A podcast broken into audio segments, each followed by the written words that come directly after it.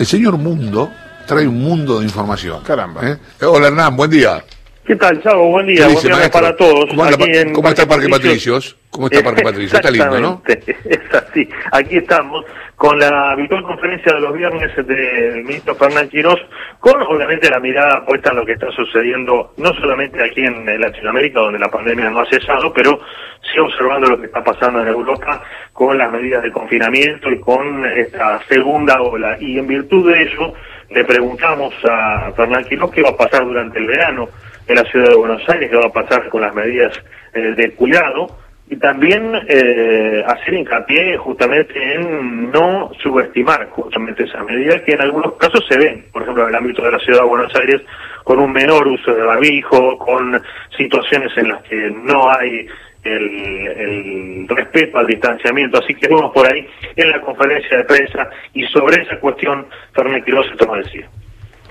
Entonces tenemos que trabajar mucho eh, entre todos en, en tomar conciencia que durante todo el periodo que nos, queda por delante la situación no se ha terminado y podría potencialmente rebrotar si perdemos la capacidad de cuidar, de no hacer reuniones sociales de mucho número durante mucho tiempo en lugares pequeños y sin ventilación, en abrir las ventanas y las puertas de los lugares cuando alguien está con otra persona que no convive. Es muy importante la ventilación en el interior cuando hay gente con el cual uno no convive, el uso del tapaboca bien colocado, el tapaboca no es para ponerlo debajo de la nariz porque si no no tiene efecto, hay que ponerlo en la base de la nariz y siempre tratar de eh, tener la distancia del metro y medio. Con distancia, con tapaboca y con ventilación, seguramente vamos a ser capaces de, evitarlo. Si, si la gente, si la mayoría de las personas consideran que esto ya fue, que ya no tienen ganas, que no se piensan cuidar, entonces probablemente el rebrote va a ser inevitable. Así que allí hay una reflexión que todos podemos hacer sobre cómo nos vamos a querer cuidar porque queremos sostener la apertura de esta ciudad,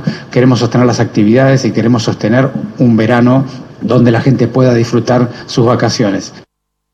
Concreto, Fernán Quiroz, si hay descuidos, si hay olvido de las medidas necesarias para eh, evitar el COVID-19, habrá segunda ola en la ciudad de Buenos Aires, habrá segunda ola en Latinoamérica y en la Argentina. Y por eso Quiroz también en otro pasaje de esta conferencia fue crítico respecto de la decisión de algunos países europeos que durante el verano flexibilizaron en demasía ciertas cuestiones, como por ejemplo he sabido algunos países que eh, retiraron el uso obligatorio de las mascarillas o del barbijo.